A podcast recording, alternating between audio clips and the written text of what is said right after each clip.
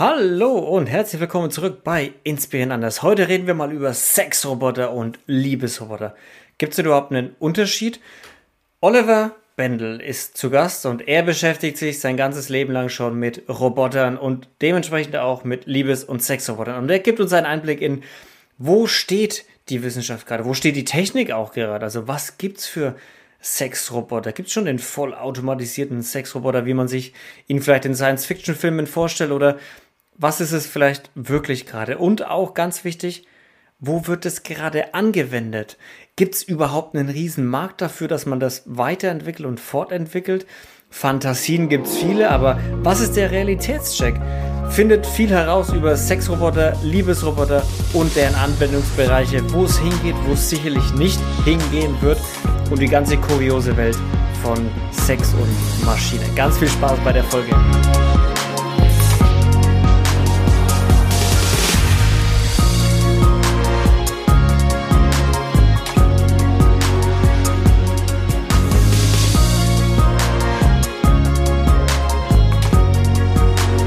Oliver, erzähl uns doch mal, wie ist denn so der aktuelle Stand beim Thema Liebes- und Sexroboter? Was, was gibt's schon alles? Ja, spannendes Thema und ich würde gerne unterscheiden zwischen Liebespuppen und Sexrobotern, weil mhm. was wir haben mehrheitlich im Haushalt oder vor allem dann im Bordell ist die Liebespuppe.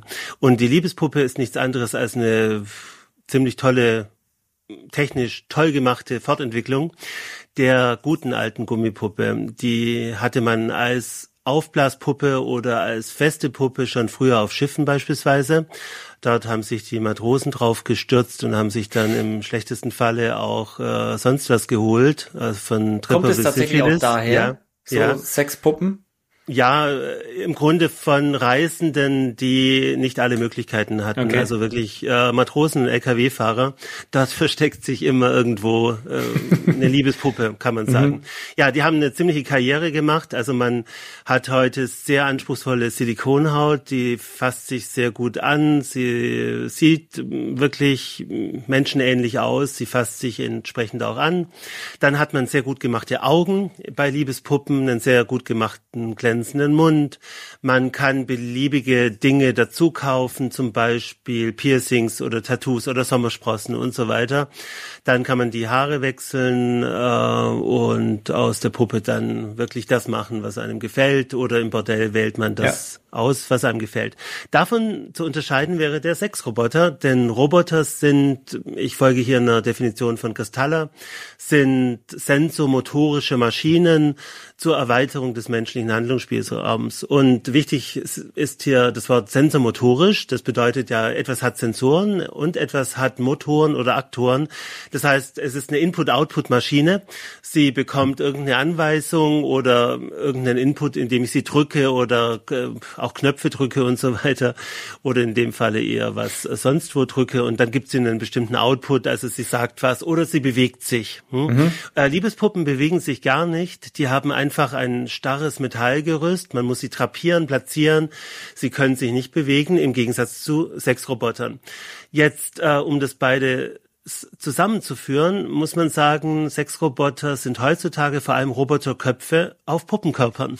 Von daher kommen doch wieder beide okay. Welten zusammen. Also was man faktisch heute hat, sind durchaus bei Robotern wie Harmony Köpfe mit mimischen Fähigkeiten, die wirklich durch Motoren verursacht sind, äh, sehr gut gemachte Augen, die sich bewegen, anders als bei Liebespuppen, die sich bewegen, die den Gesprächspartner auch fixieren, ähm, Sexroboter, Köpfe, die sprechen, die lange Gespräche führen können und so weiter. Nur das Robotische hört eben mit dem Hals auf und dann verbindet man diesen Kopf mit dem Puppenkörper und der kann wieder im Großen und Ganzen nichts. Mit wiederum einer Einschränkung. Äh, Roboter, Sexroboter sind ja auch für Sex da und nicht nur dafür, dass man mit ihnen spricht oder längere Beziehungen hat. Und was man auswechseln kann, ist das Geschlechtsorgan. Zum Beispiel kann man die Vagina austauschen, die normale Vagina gegen eine intelligente Vagina. Jetzt ist die nicht wirklich intelligent, also man kann mit ihr nicht groß philosophieren, aber sie misst die Leistung des Benutzers. Das hört sich jetzt ganz schrecklich an. Eigentlich ist es auch schrecklich, ehrlich gesagt. Und zwar misst misst sie die Geschwindigkeit und den Druck des Benutzers. Ja. Mhm. Und warum macht sie das? Um dann Feedback zu geben, äh, um zum Beispiel zu sagen, hey du, du bist ein bisschen langsam heute oder äh, ich schlaf gleich ein oder was auch immer oder auch positiveres Feedback. Also das ist die ganze Geschichte. Es gibt vor allem im Haushalt und in den Bordellen Liebespuppen, die sind auch viel günstiger als Sexroboter. Es gibt Sexroboter, sie sind auf dem Markt. Es gibt äh, auf der ganzen Welt vielleicht vier, fünf ernsthafte Modelle, mit denen, mhm. mit denen man wirklich was anfangen kann. Nur diese Modelle sind in der Regel Köpfe, die man wiederum anbringt auf Puppenkörper. Also es gibt noch nicht so diesen, diesen einen Sexroboter, der Gliedmaßen bewegen kann, der ganz genau, wie, wie man sich einen Roboter vorstellt eben. Ganz genau, das gibt es nicht. Es gibt keinen Sexroboter, der äh, während du im Schlafzimmer liegst, äh, vorsichtig die Tür aufmacht, äh, äh, in dein Schlafzimmer Sehr kommt und sich, und sich ja und sich zu dir legt und so weiter. Das gibt es nicht. Es existiert mhm. nicht. Das ist reiner Science Fiction. Äh, womit man im Moment anfängt, sind die Arme. Also man sieht schon bei Sophia, die ist kein Sexroboter, aber ein weiblicher Android, man sieht schon bei ihr, man versucht was mit den Armen zu machen, dass sie die Arme bewegen kann. Ja, Bei Harmony hat man auch solche Versuche gemacht. Äh, in diese Richtung geht es, äh, damit die Roboterhaftigkeit weiter nach unten kommt. Aber sie stoppt spätestens im Brustbereich. Es gibt keine mhm. Sexroboter, die laufen können und deshalb auch keine Sexroboter, die in diesem Sinne aktiven Sex machen können. Das ist ein wichtiger Punkt. Mhm. Äh, Liebes Sexpuppen und Sexroboter sind sehr passiv. Also man muss sie trapieren, platzieren und dann macht man mit ihnen das, ja. was man mit ihnen machen will. Also man, momentan hat man die Möglichkeit, zwar einen Roboterkopf auf eine Puppe zu setzen. Die Puppe kann aber an sich erstmal nichts tun, außer da liegen und drapiert werden und genau. Anführungsstrichen benutzt werden für das, was ja. eben erschaffen wurde. Schön aussehen. Ja. Genau, schön aussehen, mhm. der Fantasie eben entsprechen. Und man kann eventuell Geschlechtsorgane mit Sensoren bestücken, die dann wiederum mit dem Kopf verbunden sind. Genau. Und der wiederum gibt dann auf solche Sachen wie Druck oder Geschwindigkeit oder was auch immer Feedback im Sinne von Aussprache. Genau, er spricht, er berichtet über das, was er gemessen hat, dieser Sexroboter, ja. ganz genau. Ja. Ist es irgendwie absehbar, was glaubst du, bis wann wir so einen voll funktionstüchtigen Sexroboter mhm. hat, der, der alles bewegen kann? Der nicht unbedingt vielleicht laufen kann, aber mhm. der zumindest, wie man sich einen Sexroboter vorstellt, der von 0 bis 100 Sex, also Roboter ist. Sagen wir, wenn das Angebot da sein will, wenn der Wille zu so etwas vorhanden ist und wenn die Nachfrage nach so etwas vorhanden ist, dann könnte es sehr schnell gehen. Ich schiele nicht nur auf Firmen wie Boston Dynamics, die Atlas und äh, Spot machen, also den Zweibeiner und den Vierbeiner. Ich schiele auch ein bisschen, auch wenn es mich ärgert, auf Elon Musk, der gerade mit okay. seinem Optimus daherkommt. Warum? Weil der doch Fortschritte macht und er watschelt nicht mehr nur daher, sondern er kann jetzt ganz ordentlich gehen. Und eigentlich ist so ein Roboter wie Optimus schon der ideale Roboter, um ihn mit Silikon zu überziehen und andere Dinge damit zu machen. Also ich würde sagen, in zehn Jahren ist man so weit, gehende Sexroboter zu machen. Das könnte man herstellen. Die Frage ist, ob sich Hersteller trauen, das äh, auf den Markt zu bringen, denn es birgt Gefahren, äh, auch Haftungsfragen. Denn dieser aktive Roboter, der ja aktiv dann ist in allem, mh, hm, der kann natürlich Verletzungen herbeiführen, er kann das ja. Falsche tun, er kann Leute überbeanspruchen, er kann plötzlich Dinge tun, die der Hersteller vielleicht nicht will oder für die er nicht haften will. Die Frage ist auch, was die Benutzer wollen. Also das ist dann die Nachfrageseite Seite, ob sie wirklich diese Aktivität wollen. Manche vielleicht schon, manche sind nicht nur begeistert darüber, äh, wenn der Roboter ihnen Widerworte geben kann, sondern auch begeistert darüber, dass er wirklich von sich aus aktiv werden, die Initiative ergreifen kann. Mhm. Aber viele wollen das auch nicht. Viele wollen einfach kurz ihre Fantasien ausleben und sind gar nicht daran interessiert, dass ja. äh, dieses Artefakt zu eigenständig, zu persönlich ist. Aber das ist nicht ausgemacht.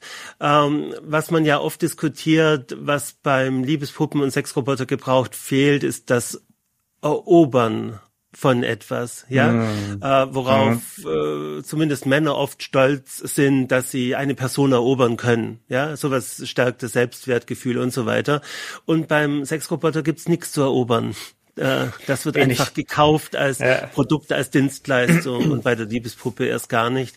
Es ist aber nicht ausgemacht. Das könnte sich alles ändern. Vielleicht trauen sich die Hersteller irgendwann, vielleicht ändert sich die Gesetzeslage auch in Bezug auf Service-Roboter oder soziale Roboter. Vielleicht wird mehr zugelassen in Zukunft mhm. und vielleicht ergibt sich dann auch eine geänderte Nachfrage. Man sieht schon Anzeichen dafür. Also es gibt viele Bordelle, die Liebespuppen haben und dort wollen die Leute zum Beispiel die Liebespuppen in Ankleidezimmern äh, umtrapieren, umgestalten, ihnen ihre Lieblingsbluse anziehen, Accessoires mhm. benutzen und so weiter, dass sie wirklich die Dame oder der Herr des Herzens wird. Sowas sieht man. Ähm, also eine Individualisierung und Personalisierung. Und die könnte schon auch dazu führen, dass man will, dass diese Persönlichkeit aus dem Artefakt selbst hervorkommt, ja. ja, dass es aktiver wird, dass es von sich aus etwas Schönes anzieht, ja. Also wenn schon angelegt ist, ich will, dass die Liebespuppe so aussieht, wie ich das will, dann dann wäre eigentlich der Schritt folgerichtig, dass die Roboterdame, um bei diesem Bild mal zu bleiben, sich was Schönes anzieht für mich und dann kann ich auch mit mhm. der Eroberung beginnen oder mit dem Flirten und so weiter. Ja. Es ist nicht ausgemacht, was hier passiert. Ich glaube persönlich auch in 20, 30 Jahren werden wir sicher Androiden haben, äh, mit denen man äh, gewollt oder ungewollt einen One-Night-Stand hat und man erwacht dann vielleicht am nächsten Morgen und denkt, oh nein. Denn ich glaube auch tatsächlich, also ich bin zum Beispiel kein Liebhaber von Liebespuppen und Robotersex. Ich bin ein Forscher in diesem Bereich und ich glaube, ich wäre komplett schockiert, wenn mir das passieren würde, weil ich will ja. das nicht. Ich will das absolut nicht. Es hat für mich weder äh, Reiz noch noch etwas anderes und ich wäre tatsächlich schockiert, ja. wenn mir das passieren würde. Also ich habe dann vielleicht zu viel getrunken, ich wache im Bett auf und neben mir liegt keine Frau oder kein Mann, sondern ein Roboter. Also mich persönlich würde Sehr. es vielleicht wirklich äh, Trauma. Äh, ja. Man redet heute gerne von Trauma, aber ich glaube, das wäre wirklich ein Trauma. Ja. ja, es ist eine sehr verrückte Vorstellung, weil ich glaube, mit der kümmert man sich, äh, also man als Mann denkt man sich ja oft so, okay, man trinkt einen über den Durst und wacht dann vielleicht mal neben den Menschen frühs auf, wo man gedacht hat, gerade im jungen Alter, wo man sich dann am mhm. nächsten Tag denkt, wow, das hätte ich in nüchternem Zustand wahrscheinlich nicht gemacht oder anderswo genau. genauso. Und das Frau genauso, genau. genau. Ja. Mhm. Aber der Gedanke, man wacht frühs auf nach einer langen Partynacht und äh, man langt drüber und denkt sich, oh wow, das ist ja, oh wow, das ist ja nicht mal ein Mensch. Ja. So, okay, das ist äh, eine ganz andere Form von, von crazy. Genau. Äh, spannend, man, man wo, spannend, wo das hingehen kann. crazy. ja, genau, so, wow, okay, das ist, ja, aber es, es deutet ja auch wieder in die Richtung, wie realistisch wir schon solche Roboter gestalten, also jetzt mhm. hat schon können, wo du auch mhm. meinst, die Puppen fassen sich, diese Silikonhaut fasst sich sehr sehr ja. natürlich an, es Sie fühlt sich alles ein bisschen, ja. Ja, ja, und so ist es ja in echt ja, auch, ne? Mhm. Ähm, Gerade wenn es ein bisschen, äh, wenn es Körperkontakt gibt, ist es ja auch schwitzig und man, genau. klebt ein bisschen an. Also genau. und es wird ja immer näher und immer realistischer, also ist ja man nicht unabdenkbar. Man legt Gel unter die Haut, damit das Ganze realistischer ist. Also man, man drückt wirklich den Arm oder das Bein und es federt zurück. Also all das hat man sehr gut wow. im Griff. Das Gestalterische, das Technische äh, im Kopfbereich und im unbewegten Körperbereich hat man gut im Griff. Was jetzt ja. noch fehlt, ist das Gehen, ist das äh, ja, das äh, Beine übereinander schlagen, das äh, ja. Laszive sich bewegen und so weiter, das ja, ist alles nicht der halt, Fall. Ja. Hm. Es ist ja, es ist ja auch spannend, wenn man das mal weiterdenkt, wenn man jetzt zum Beispiel sagt, okay, man hat dann einen Sexroboter Mann, einen Sexroboter Frau, wofür brauchen Menschen dann überhaupt noch andere richtige Menschen mhm. als Geschlechtspartner, weil dann kann ja. man ja auch hm, künstliche Befruchtung machen über den Roboter sicherlich. Auf jeden Fall, ja, die Samenspritze im Roboter. Ja, ich meine, gibt's ja sowieso schon alles, diese mhm. künstliche Befruchtung, also wenn man es mal weiterdenkt, gäbe es ja auch noch. Ja. Aber ich ja. glaube schon auch, wie du sagst, es ist einfach, es ist was anderes ja. mit einem echten Menschen. Er hat es ein Bewusstsein, wird eine Nische er hat bleiben. und Contra. Es, also Robotersex wird eine Nische bleiben. Ich glaube, es wird einen Wechsel geben, wenn die Roboter fast gleich wie Menschen sind in 20, 30 mhm. Jahren in ihrem Äußeren, in ihrer Bewegung, dann wird es eine gestärkte Nachfrage geben und trotzdem wird es nicht alle erwischen. Wir sind äh, evolutionsbiologisch geprägt. Wir möchten äh, etwas sehen, riechen, berühren. Wir sind wirklich mh, hm, darauf ausgelegt, etwas ja äh, biologisches, etwas Lebendiges bei uns zu haben. Und ja. dafür genügt uns der Roboter nicht. Ich sehe das nicht. Es wird eine Nische bleiben und viele werden diese Nische auch für komplett verrückt halten. Also das wird lange Zeit gehen. Das finde ich auch nicht schlecht. Also man wird nicht ohne weiteres in ein paar Jahren den Eltern sagen und übrigens darf ich euch Harmony vorstellen. Äh, sie wohnt hier bei mir. ja, äh, aber es wird sie ist ganz normal, aber sie ist halt ein Roboter. Ja, aber es wird hm? Anwendungsmöglichkeiten hm? geben, wie du sagst. Ja. Es werden immer noch für Menschen interessant werden, die vielleicht lange Zeiten alleine sein müssen. Genau. Und da reden wir jetzt nicht unbedingt mehr vom Laster-Lkw-Fahrer, sondern vielleicht von Weltraumreisenden, die Richtig, auch für genau. viele Jahre ja. irgendwo zum Mars oder was auch immer wohin fliegen. Ganz da genau. kann es, es ja eine Anwendungsmöglichkeit sein, wo das passt.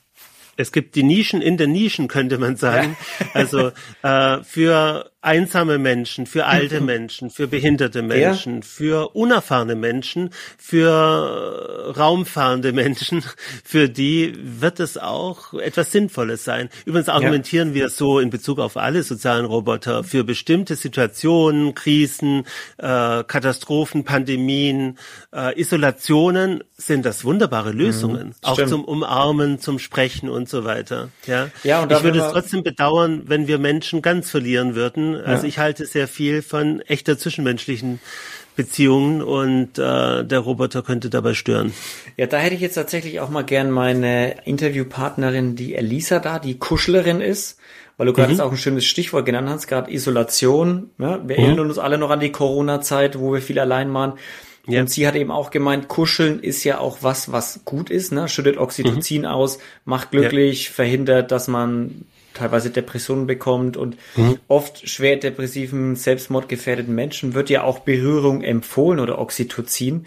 Und genau. da wäre jetzt auch meine Frage an Sie, an die Elisa gewesen, ob Roboterkontakt, wenn er sich menschenähnlich mhm. anfühlt und menschenähnlich ist, ob der das auch machen könnte, ob der das im Körper ja. dann auch auslöst oder ob das ja. wirklich ja. Haut auf Haut sein muss oder ob es reicht Haut auf Roboter, künstliche also wir, Haut. Wir erforschen Spannend. sowas tatsächlich. Wir haben auch einen Umarmungsroboter gebaut, Huggy. wir lassen uns sehr inspirieren von der großartigen Forschung von äh, den Wissenschaftlerinnen Block und Kuchenbecker. Mhm. Und sie haben schon herausgefunden, dass warme und weiche Arme und Körperteile dabei helfen, die Akzeptanz zu steigern bei Umarmungen. Und das konnten wir bestätigen in unserer Forschung. Und wir haben noch experimentiert mit Gerüchen und mit äh, Stimmen. Und was wir uns vorgestellt hatten, ist nicht so ganz eingetreten. Ich glaube, wir haben den falschen Duft genommen, nämlich Kokosduft, der polarisiert die Leute total. Und wir haben Rückmeldungen bekommen, wenn es ein normales Parfüm gewesen wäre, dann hätten wir vielleicht den Roboter lieber umarmt, aber Kokos, wie kommt okay, ihr auf Kokos? Ja. Und die Stimme war noch interessant, äh, eine weibliche Stimme hilft, und zwar bei männlichen und weiblichen Personen, die umarmen oder umarmt werden, denn es war wirklich ein Roboter, der umarmen konnte konnte und männliche nicht. Das ist interessant, mm. übrigens äh, für uns nicht erstaunlich, weil äh, bei Roboterstimmen oder auch bei Stimmen von Sprachassistenten setzt man meistens auf weibliche Stimmen und zwar nicht nur wegen des äh, Assistenzcharakters oder des Servicecharakters, sondern weil eine weibliche Stimme die meisten Personen abholt tatsächlich. Mhm. Also die Akzeptanz ist am höchsten sowohl bei Männern als auch bei Frauen, wenn es eine angenehme weibliche Stimme ist. Was wir uns aber fragen müssen, äh, ob man fürs Kuscheln unbedingt Roboter braucht. Was es zum Beispiel gibt, sind Kissen, die weich und warm sind und zum Beispiel einen Schwanz haben, mit dem sie wedeln. Ja, oder Tiere Damit, zum Beispiel auch einfach. Es gibt oder, ja auch Tiere, oder richtige Tiere. Ich wollte gerade sagen, das, ja. das Kissen hat schon die Anmutung eines Tiers ja. mit dem Schwanz, der wedelt. Und dann kann man richtige Tiere natürlich bauen. Die gibt's auch äh, Katzen, Hunde, mhm. äh, Babysattelrobben im Falle von Paro, der für Demente gemacht ist und damit kommt man schon recht weit. Und dort sind wiederum die beiden Tricks sind Wärme und Weichheit. Alles, was weich und warm ist, wollen Menschen anfassen. man kann dann noch, wie gesagt, experimentieren mit Geruch, mit äh, Stimme, mit Vibration. Äh, das haben wir auch versucht, aber unser imitierter Herzschlag ist auch nicht so gut angekommen. Okay. Ich glaube, der war den Leuten zu deutlich. Also die Leute haben gesagt, ja, ja wenn ich jemanden umarme, dann, dann höre ich kein Spür Rattern oder spüre kein ja. Rattern. Ja. Da müsste die Person schon, Person schon, schon sehr verliebt sein. Ja. Und von daher sind wir zurückgeworfen worden auf das, was Block und Kuchenbäcker herausgefunden haben, nämlich äh, Wärme und Weichheit, das sind die entscheidenden Faktoren. Und dann brauche ich nicht unbedingt einen Sexroboter, es genügt dann auch ein Kissen oder ein Tier. Stimmt, ja, das stimmt. Wäre halt ein schöner Beieffekt, den man, den man den Robotern zugestehen könnte und der wieder in Anführungsstrichen ein Verkaufsargument dafür wäre. Ne? Absolut. Dann aber müsste Oliver, man aber die Arme ja. wirklich weich und warm auch machen. Ja, definitiv. Äh, aber damit experimentiert man. Es gibt auch sogar schon Liebespuppen, die erwärmte Areale haben. Also ja. damit.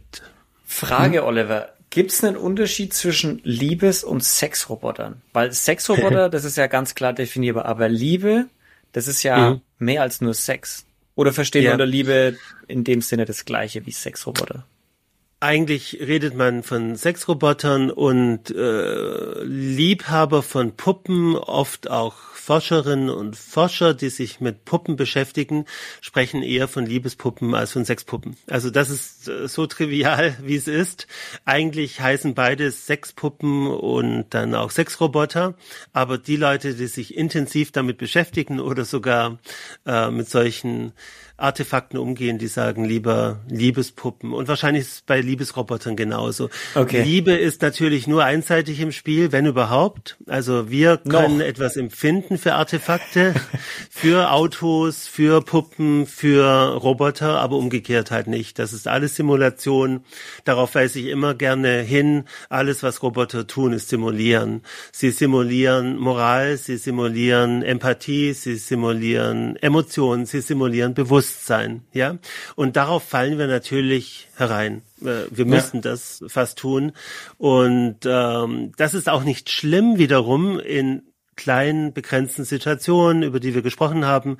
Aber ich fände das schlimm in langen Beziehungen, ähm, dass man sich jahrelang aufs Glatteis führen lässt oder sich darauf führen lassen muss, weil man keine Wahl hat. Eine das fände ich bedenklich. Mhm. Mhm. Ja, Zumindest muss man sich das am Anfang bewusst machen oder bewusst gemacht werden in irgendeiner genau. Art und Weise, dass das eben keine richtige Beziehung ersetzt in dem Sinne. Richtig. Oder man ist in einer, wird. Oder man ist in einer komplett eigenen Welt. Das sind Anhänger der Dingsexualität oder der Objektsexualität.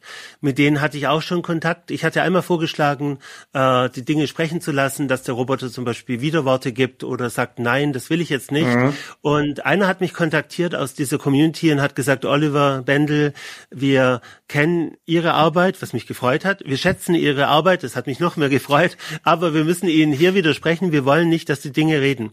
Äh, die Beziehung zu dem Ding, die findet in unserem Kopf statt. Deshalb können wir alles äh, lieben, das mm. Mikrofon hier, die Vase da drüben und so weiter.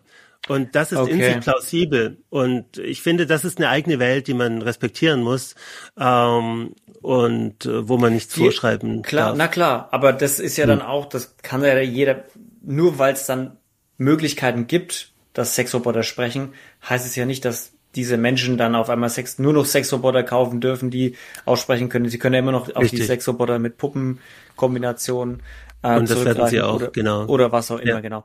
Oliver, genau. richtig mhm. spannendes mhm. Thema. Vielen Dank, dass du ja. da warst. Sag den Leuten nochmal, wo finden Gerne. sie dich, wenn sie mehr über deine Arbeit wissen wollen?